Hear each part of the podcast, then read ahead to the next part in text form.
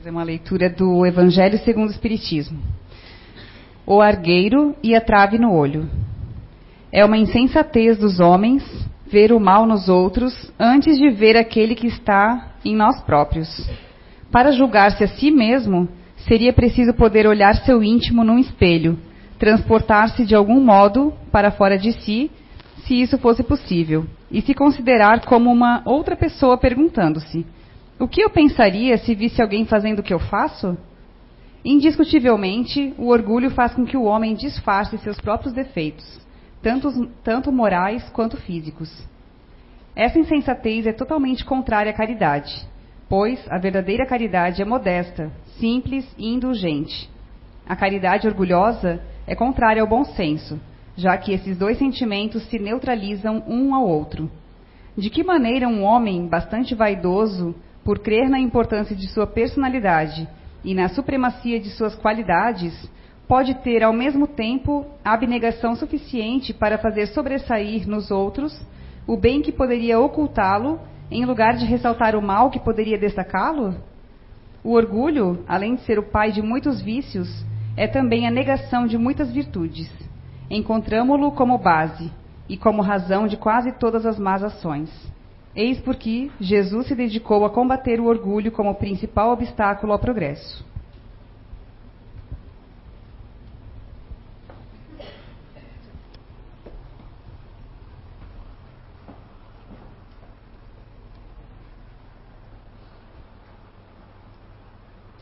Então, boa noite a todos. Eu estava pensando aqui, enquanto a Gabi estava falando, que é uma responsabilidade estar aqui, muito grande. Porque a gente, quando a gente sobe aqui, a gente tem que dar o exemplo, né? E dar o exemplo nos dias de hoje, ou não nos dias de hoje, dar o exemplo para nós, como seres ainda tão errantes, tão errados ainda, em construção nessa caminhada, construindo as nossas qualidades ainda como espírito. Ainda é tão difícil, né? A gente com tanto conhecimento, uns mais, outros menos, mas com tanto conhecimento que já nos ajuda, nos auxilia na caminhada, já nos fez despertar para a caminhada evolutiva do espírito, mesmo com tanto conhecimento, de repente a gente se pega ainda cometendo atitudes, tendo atitudes que não são mais condizentes, coerentes com a caminhada que a gente está traçando e com o conhecimento que a gente tem. E aí eu estava lembrando até de uma situação em que eu me vi essa, essa semana, que não vem ao caso agora, só me fez cobrar a responsabilidade que a gente tem, né? E o quanto a gente precisa lutar para agir de forma correta e poder também assim dar o exemplo. Porque não é para eu dar o exemplo para vocês, ah, eu estou fazendo isso porque eu tenho que dar o exemplo. Não. É para ser natural que esse exemplo siga. Mas se eu estou à frente de, alguma, de algum auxílio, de algum trabalho, de alguma ajuda, eu tenho. É como a gente diz, né?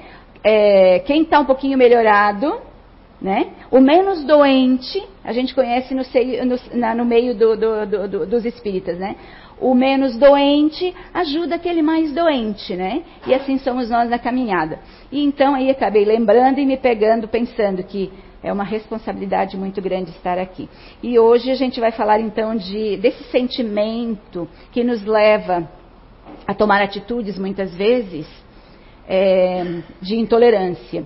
Que intolerância nada mais é que um mal, um mau hábito adquirido com o passar dos tempos. E que, como disse a leitura do Evangelho, o Evangelho não diz, tem mais uma leitura à frente. Não, esse é o, esse é o item 11, lá no capítulo 10, que a, que a Gabi leu. Nós temos ainda lá no capítulo, é, no mesmo capítulo, item 9 e item 10, que fala que a intolerância é sim, incontestavelmente, como a Gabi leu, filha do orgulho. Na verdade, todos os nossos as nossas vicissitudes, os nossos males ainda, os nossos maus hábitos, os nossos maus comportamentos ainda, são filhos do orgulho e do egoísmo. Esses são os pais dos nossos males. Então, quando a gente vai falar de intolerância hoje, vale a pena a gente avaliar o nosso grau de orgulho. Porque só vamos curar a nossa intolerância se a gente quebrar o orgulho, se a gente cortar essa linha que nos, que nos conecta, que está dentro de nós. Né? E todos nós temos, em maior ou menor grau, a, a, jornada que nós estamos traçando, no grau evolutivo que nós estamos, uns um pouco mais adiante, outros um pouco é, atrás, porque tudo isso, que é mais atrás? Tudo isso é da nossa vontade, do nosso esforço. Não é por causa desse ou daquele que não me deixa evoluir. São as nossas escolhas. O nosso grau de esforço é que nos coloca um pouco mais à frente, um pouco mais atrás, mas estamos. Eu costumo dizer, agora lembrei que numa outra ocasião aqui em cima, eu falei que me veio em mente e agora eu lembrei. Que nós somos, nessa escala evolutiva em que nós estamos, uns mais, outros menos, nós estamos todos no mesmo mar, no mesmo oceano, mas em barcos diferentes. Uh, navegando em barcos diferentes mas um cuidando do outro sempre. E quando eu falo da importância é, do exemplo, eu estou querendo dizer que aquele que está um pouquinho melhorado serve como exemplo para o outro que está à frente. Eu não preciso dizer, ó, oh, faça como eu, não. Eu tenho que agir naturalmente e o outro olhar, poxa, olha que atitude legal. Eu não ajo assim. E a gente começa por dentro de casa que é a nossa primeira escola. É a nossa primeira lição. É o nosso primeiro calcanhar de Aquiles na nossa caminhada, na caminhada evolutiva. Uns mais difíceis, outros um pouco mais leves, e outros um pouco, um pouco em tanto. A gente, uns têm mais afinidade, daí então as, as querelas acabam sendo menores. Mas mesmo assim, na caminhada, estando aqui encarnado, nós temos o grau de dificuldade, porque nós estamos, lembra? Todos no mesmo oceano. E se eu age de um jeito, o outro age de outro. E quando a gente fala de intolerância, eu vou usar dois termos aqui: o veneno e o antídoto para este veneno. Para a gente entender de uma forma mais clara, com uma linguagem mais, mais simples para todos nós. O veneno seria a intolerância. E o antídoto, a tolerância, a paciência, a indulgência. Através da indulgência, sendo indulgentes, que nós vamos no final ver um pouco mais sobre isso, é que nós vamos conseguir adquirir a tolerância e a paciência. Esse é o antídoto. Mas vamos desenrolar, vamos investigar como é que age esse veneno dentro de nós. Bom, primeiro a gente já sabe que o pai dele é o orgulho, né? O pai da intolerância é o orgulho. E nosso comportamento, como é que é? Deixa eu falar para vocês. Tem um caso, eu vou citar como uma situação, um caso real, que eu conheço, né? Cheguei a conhecer, do que levou, do que aconteceu com essa pessoa por causa da intolerância. Então eu vou contar para vocês esta situação, esta história real, para vocês entenderem um pouquinho de como esse veneno age dentro de nós. Eu conheci uma pessoa que ela programou, junto com a espiritualidade, a encarnação dela. E na nossa programação, a gente, no nível evolutivo, consciencial em que nós estamos, nós participamos da nossa programação. Algumas coisas a gente pode pedir para tirar. Ó, oh, isso eu não vou dar conta. Às vezes somos acatados, né? Ok. Ah, mas essa essa parte aqui eu não eu não, não vou conseguir. É, mas essa você é obrigada a passar. Essa você vai ter que nessa existência você vai ter que caminhar, trilhar esse caminho. Vai ter que experienciar. Então, algumas coisas a gente pode não negociar, né? Mas ter a misericórdia e aguardar para uma próxima caminhada, uma próxima existência, onde a gente possa se preparar melhor para passar por aquela situação nessa existência. E nessa programação, uma das situações para essa pessoa era, nesta existência, uma situação em que todos nós, como seres encarnados, enquanto encarnados e ditos normais, faz parte da nossa existência uma determinada conquista para todos nós. Faz parte. A gente diz que é cultural, não, mas faz parte da evolução. Para essa pessoa, ela não poderia experienciar, ou talvez, conforme ela se saísse aqui na caminhada, porque ao se sair, se comportar, né? Talvez ela conseguisse adquirir, passar por essa situação, adquirir esse bem, digamos assim. Por quê? Que ela não poderia, não deveria, então vamos colocar dessa forma, não deveria passar nessa existência, a não ser que conquistasse com muitos bons hábitos, com muito bom comportamento, essa situação. Então, sim, talvez ela, ela conseguisse. E aí, veio essa pessoa, encarnou, cresce, é, se torna adulta, e em determinado momento da, da vida dessa pessoa, ela começa a perceber que ela não está conquistando aquela situação que a maioria consegue. E ela começou a se perguntar: por que comigo? Por quê? O que, que eu tenho de errado? Por que, que eu não consigo? Ela veio para não conquistar, porque ela causou muito mal. Com algumas atitudes, ela prejudicou muita gente no, num outro passado. Esse outro passado não significa que foi o passado último, a gente não sabe. Não tem como, como a gente saber isso. Mas então, lá vai ela. Começa a se questionar. Começa a se enraivecer.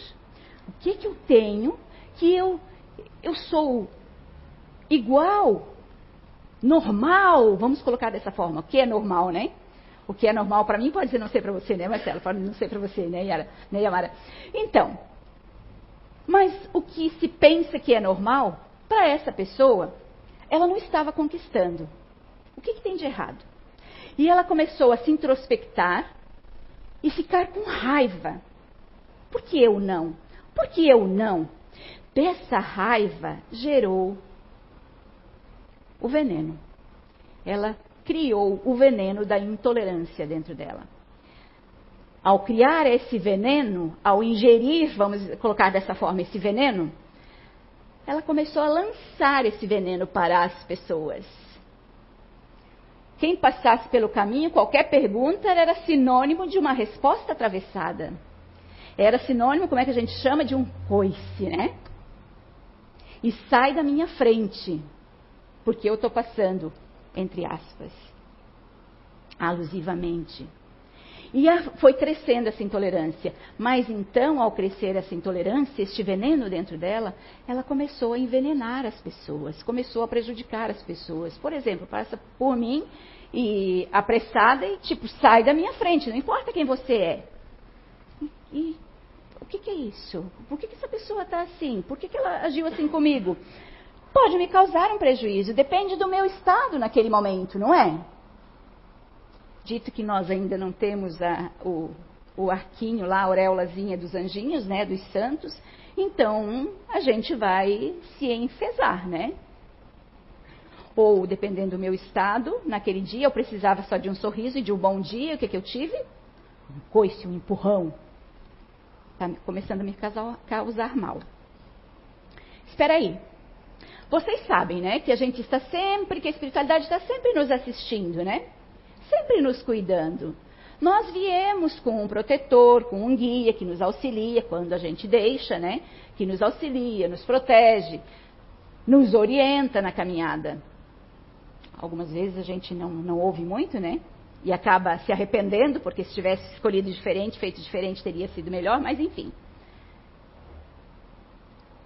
Mas esses espíritos, esse guia, começou a ver que, espera aí, o comportamento não está condizente com o que a gente combinou.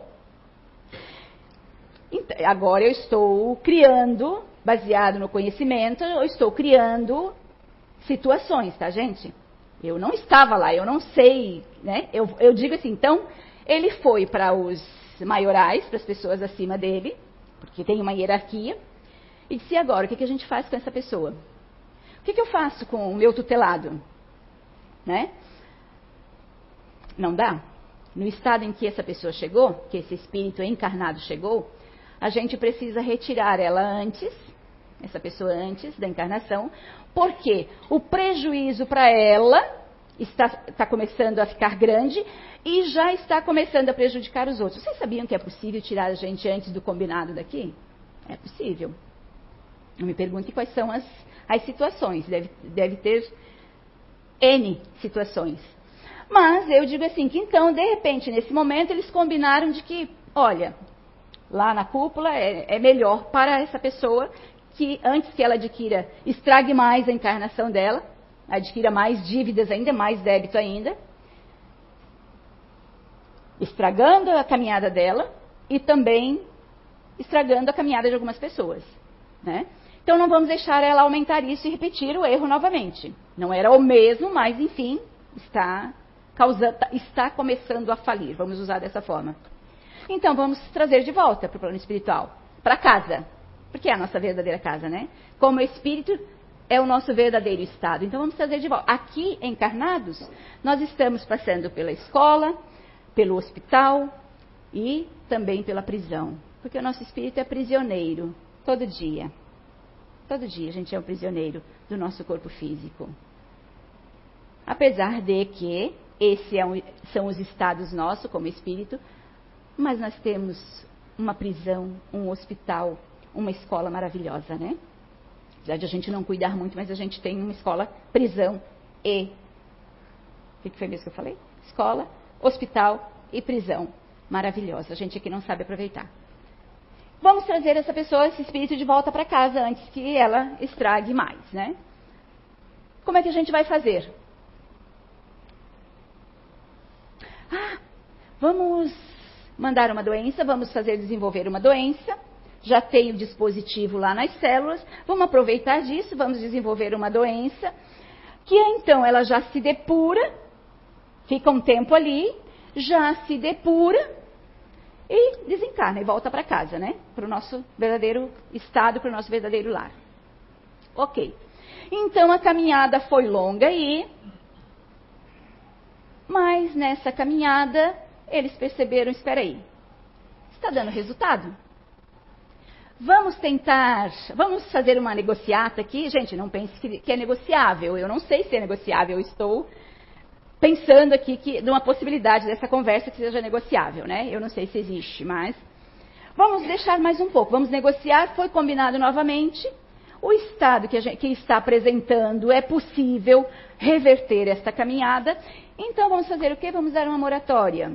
Vamos deixar mais um pouco? Vamos ver como, como, é, que é, como é que essa pessoa se sai? Então, depois de um ano de batalha, conseguiu ficou aí, está aí. E está aqui já, depois desse episódio, há nove anos. Né? Esse ano faz nove anos. Está sob tutela. Está em moratória. Ou seja, se comprometeu com algo mais. Então, vamos ver como é que se sai para o final, né? Vocês entenderam o que eu falei para vocês?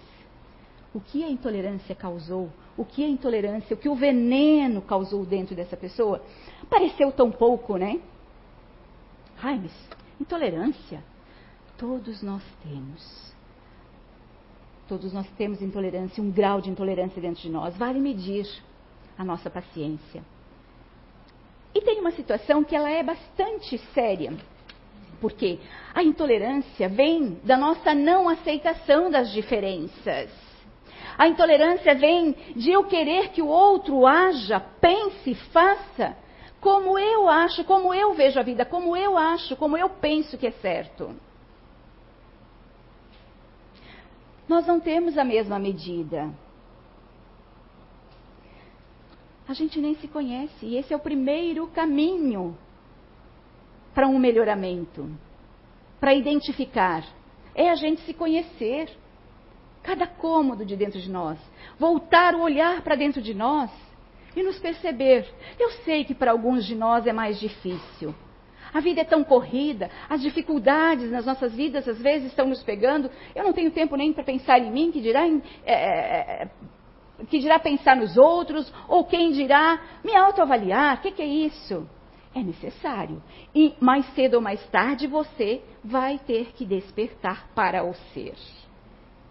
Pode não ser nessa existência? Sim, pode. Lembra que eu falei no início dos barcos diferentes? Cada um tem o seu tempo. E é aí mais uma situação. Como é que eu quero que você melhore, que você haja como eu quero e no meu tempo? Ou você queira que os seus, seja os amigos, seja, seja o familiar, seja no trabalho, o teu subordinado, pense, haja no teu tempo e como você. Não existe isso. Isso é orgulho da nossa parte. Isso é intolerância da nossa parte. Medir o outro com a nossa régua. Não dá para ser. Ninguém enxerga através dos nossos óculos. Ninguém calça o nosso sapato. Cada um tem a sua trajetória, cada um tem seu jeito de ver a vida, de andar pela vida, de agir na vida. E isso precisa ser respeitado. Oscar Wilde, ele falou que o egoísmo, sabe quando eu li essa frase dele, eu tive que ler a segunda vez para entender o que ele estava dizendo, me passou muito batido, pareceu tão simples e não foi. O egoísmo não consiste em vivermos conforme os nossos desejos, mas sim em exigirmos que os outros vivam da forma que nós gostaríamos. Aí mora o egoísmo. Eu não olho para o jeito que eu faço, mas eu quero que o outro faça do meu jeito. Eu não permito que ele viva a vida dele. Já Tomás de Aquino, que muitos, muitos de nós conhecem por São Tomás de Aquino, Santo, Santo Tomás de Aquino, né? Tomás de Aquino diz que tolerância, aqui a gente está indo para o antídoto para a intolerância, que é a aceitação das diferenças. Tomás de Aquino diz que a tolerância é o mesmo que paciência. E que paciência é uma virtude do ser humano baseada no, auto, no autocontrole emocional. E aí? Como é que nós estamos com o nosso autocontrole emocional? Ah, sou a paz. Outro dia eu falei aqui na CIU, gente, de vez em quando eu tenho uma. Eu, eu paro e eu penso comigo mesma, como eu gostaria de já estar no de Madre Teresa de Calcutá. Que audácia, né? Se comparar a Madre Teresa, a Irmã Dulce, tantos outros, né? Falta muito. Falta muito para mim. Não vai ser nessa existência ainda que eu vou chegar a esse grau de benevolência, a esse grau de ajuda ao próximo. Eu quero sim. Porque essa é a finalidade para todos nós. É a irmandade, é a caridade. É o caminho maior. Enquanto a gente não se hermanar dos nossos, que, que estão junto dos nossos, é de todo esse oceano de nós espíritos encarnados. Enquanto a gente não olhar para o outro e abdicar um pouquinho de nós e deixar o outro passar sem intenção nenhuma, nós não estamos sabendo ainda o que é a verdadeira caridade.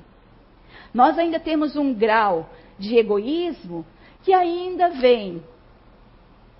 Eu estou falando nós, porque é a maioria ainda. Eu não estou dizendo que de repente aqui entre nós, ou que no nosso mundo de hoje, não existam. E, e, e tem, e tem muita gente que abdica da própria vida. Mas eu quero colocar esse grau de, de, de bondade, de benevolência ainda está faltando muito. Porque é onde nós iremos chegar quando a gente abdicar de nós. Quando a gente tirar do nosso pão, que hoje eu só tenho esse pão amanhecido. Poxa, mas eu.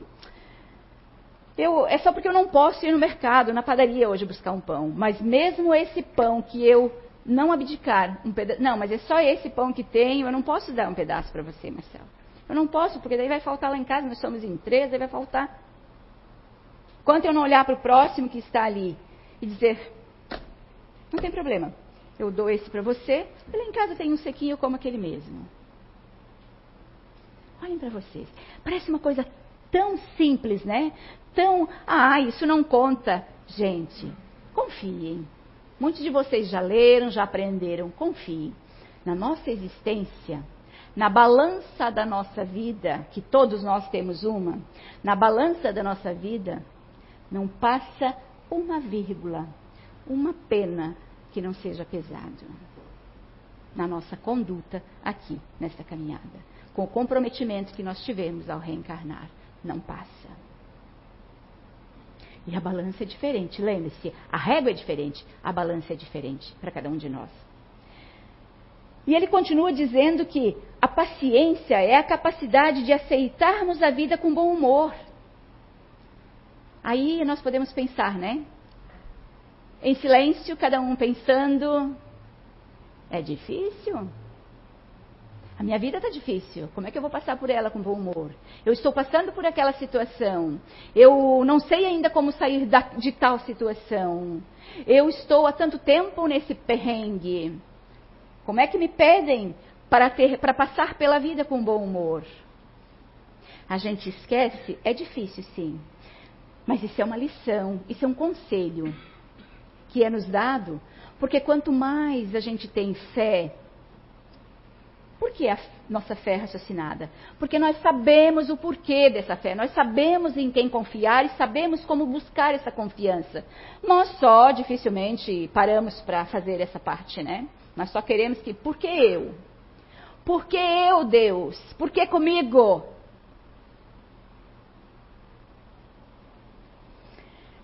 Então ele diz que se aceitarmos a vida com bom humor, suportar as situações desagradáveis, comportamentos que nos incomodam, atitudes, gostos, preferências e opiniões que não são compatíveis com as nossas, sem perdermos a calma e a concentração. Esse é o antídoto para que nós eliminemos de nós a intolerância. Construindo a paciência, chegamos à tolerância a benevolência é a construção, é o final de, dessa construção para eliminarmos a intolerância. A benevolência é o que precisamos construir em nós. Uns de nós já iniciaram a construção, outros nem tanto. Estão na caminhada, né? Vocês lembram da parábola, ou conhecem parábola não, um episódio que aconteceu com Jesus no tempo em que ele estava aqui, encarnado. Que ele estava na praia escrevendo, uma vareta, né? Escrevendo na areia, refletindo, pensando e escrevendo. E de repente chegou uma multidão. E trouxeram cada um com uma pedra de diferentes tamanhos na mão.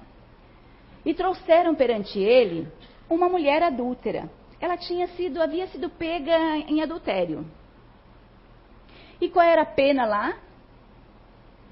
A morte, o apedrejamento e a morte, né? Levaria à morte.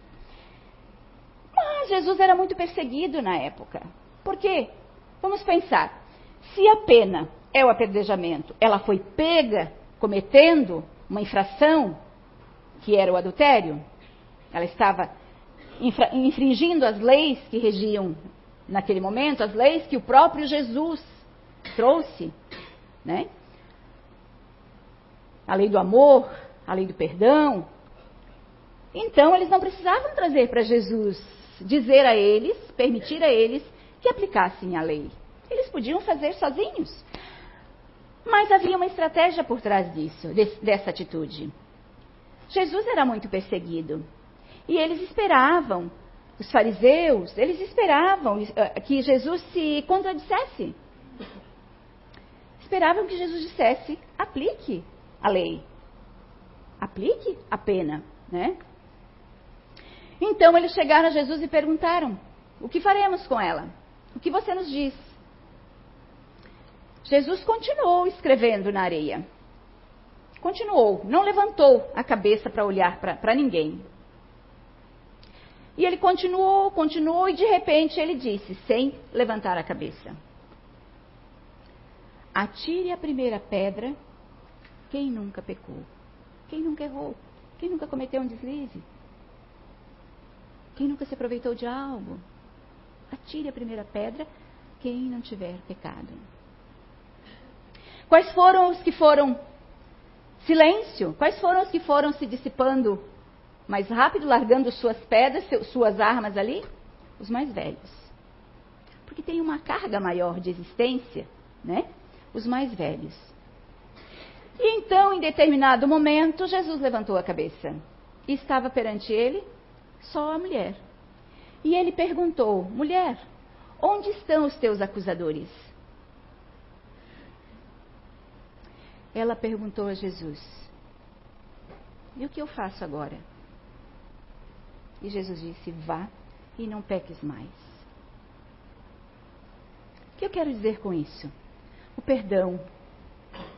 Precisamos nos perdoar, porque culpa também não nos serve de muita coisa, nos serve para nos alertar que algo de equivocado, que uma escolha não muito legal, com algum prejuízo a gente fez. Então a culpa bateu, eu avaliei, agora o que, que eu faço com isso? Como é que eu faço para reparar, para recuperar, ou enfim, para não cometer novamente? A culpa é só para isso. Porque se alguns de vocês já sentiram, vocês sabem que ela fica remoendo e ela fica na, na nossa cabeça, nos nossos pensamentos, no, no, nos nossos, alguns nos sentimentos e a gente não sai dali, nem para frente nem para trás. Tempo perdido. Então, a culpa é para nos alertar, para nos. Você fez uma, uma má escolha. Você cometeu uma atitude que houve, trouxe um prejuízo para você e para outrem. Então, para frente. O passado, como é que dizem? O passado a gente não tem mais o que fazer com ele, não tem mais como reverter. O amanhã, nós temos a garantia de que amanhã estaremos aqui? Não temos.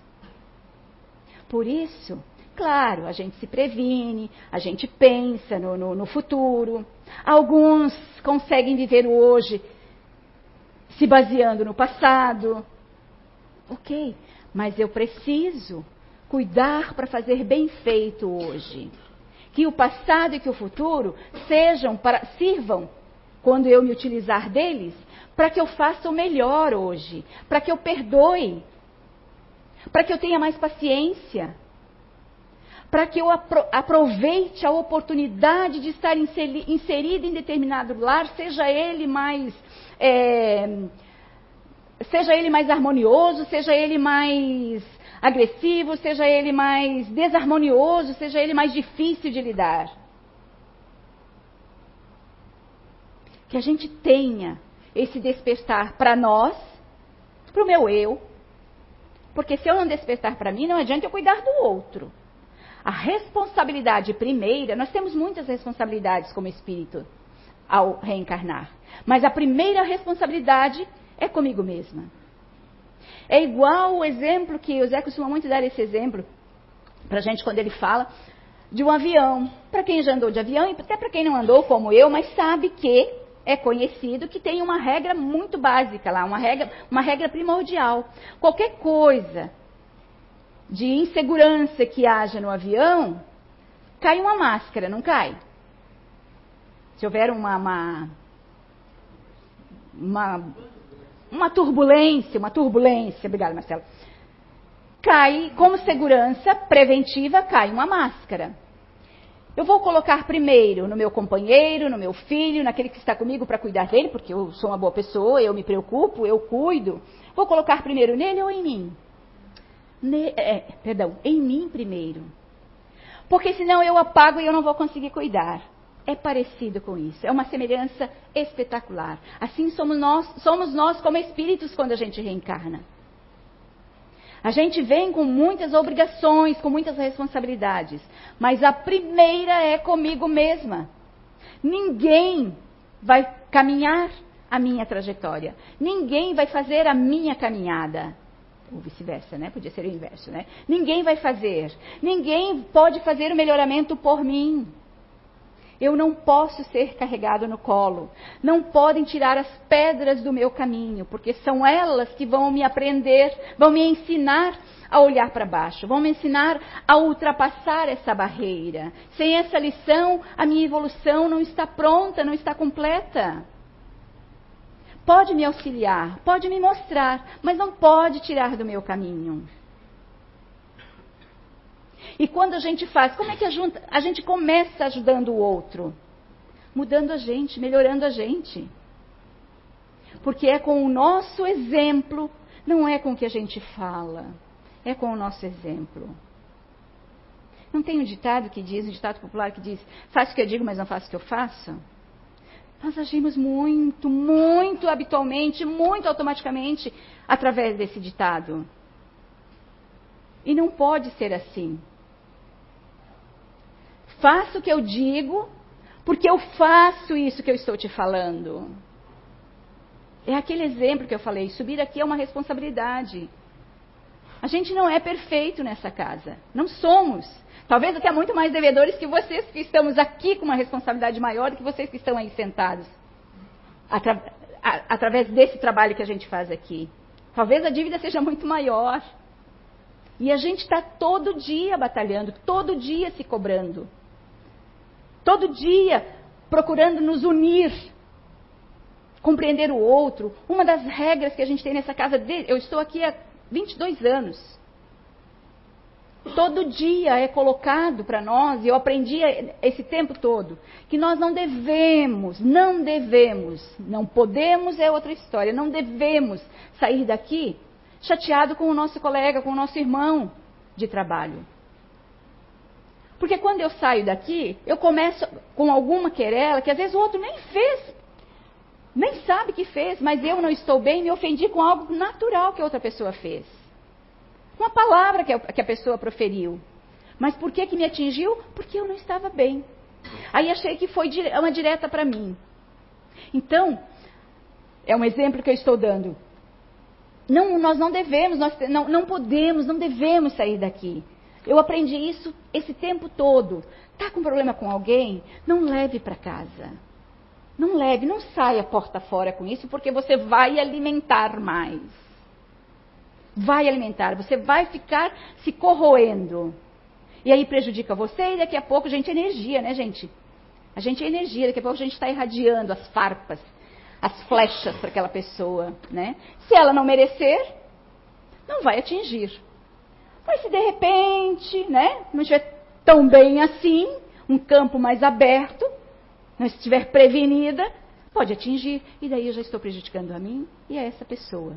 E não que, não, ela não está tão bem, mas não porque ela, ela me atingiu. Ela não me atingiu, ela está tão bem pelas questões dela. Está com um campo aberto, energeticamente aberto. E aí eu atingo essa pessoa. E lá estou eu já, né? Machucando essa pessoa. Então é para a gente resolver aqui. Essa é uma das regras básicas que a gente tem. Então, nossa responsabilidade é muito grande aqui. Vamos falar da indulgência? Antes de eu falar da indulgência, para a gente encerrar, para ficar como lição para a gente levar, e depois vocês podem ler novamente em casa.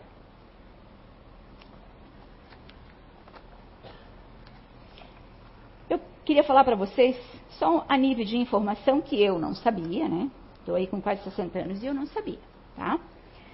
Que existe o Dia Internacional da, da Tolerância. Quem sabia, levante a mão. Gente, não me deixaram com vergonha, não. Um ou dois sabia disso, então nós estamos no mesmo barco, tá? Mas eu achei muito interessante quando eu estava estudando e eu me deparei com essa informação. Existe o Dia Internacional da Tolerância, Dia 16 de novembro de 1995, gente. A idade do meu filho mais novo. E eu não sabia.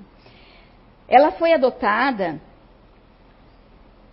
o dia 16 do 11 pelos estados, uh, pelos estados membros da Unesco.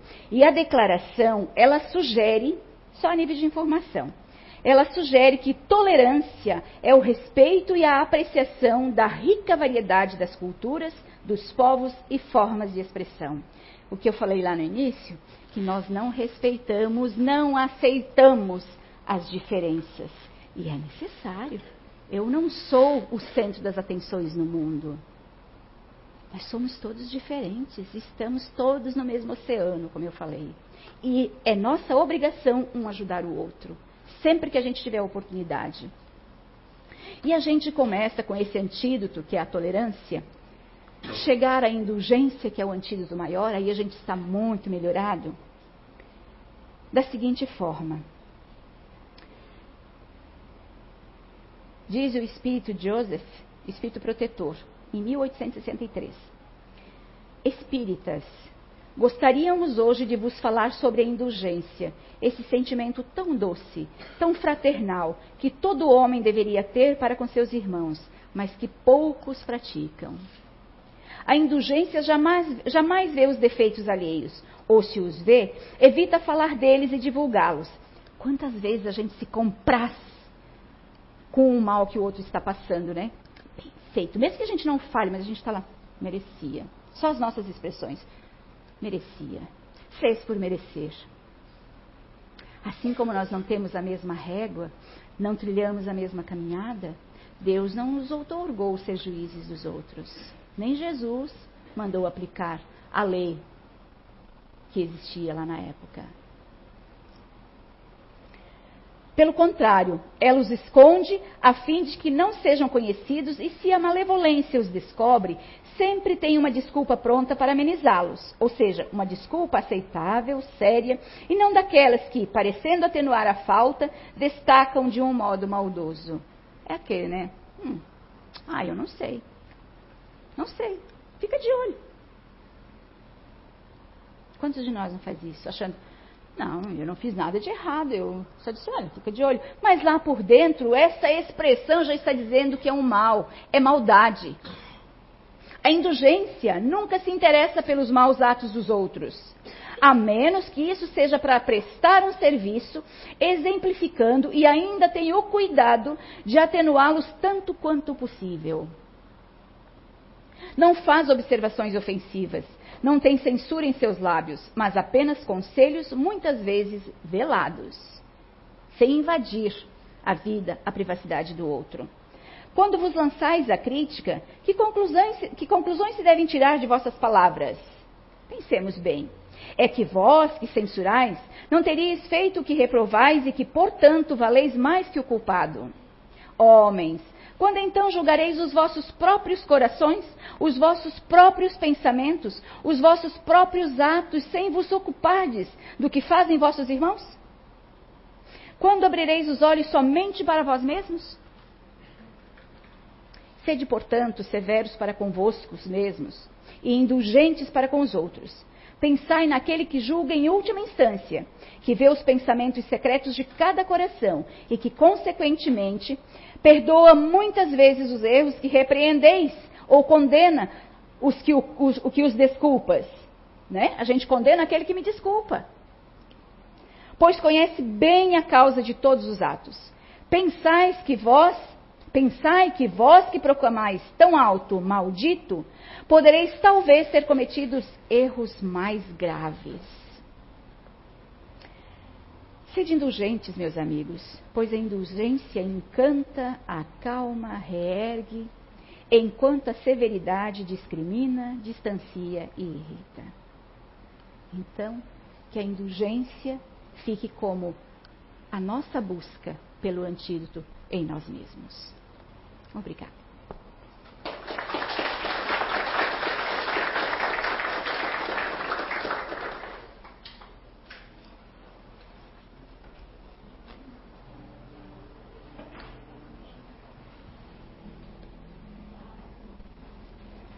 Então vamos nos preparar para o passe, acalmando neste momento os nossos corações, nossas mentes, para então adentrarmos a câmara de passe e recebermos os eflúvios salutares que cada um de nós, cada um particularmente precisa neste momento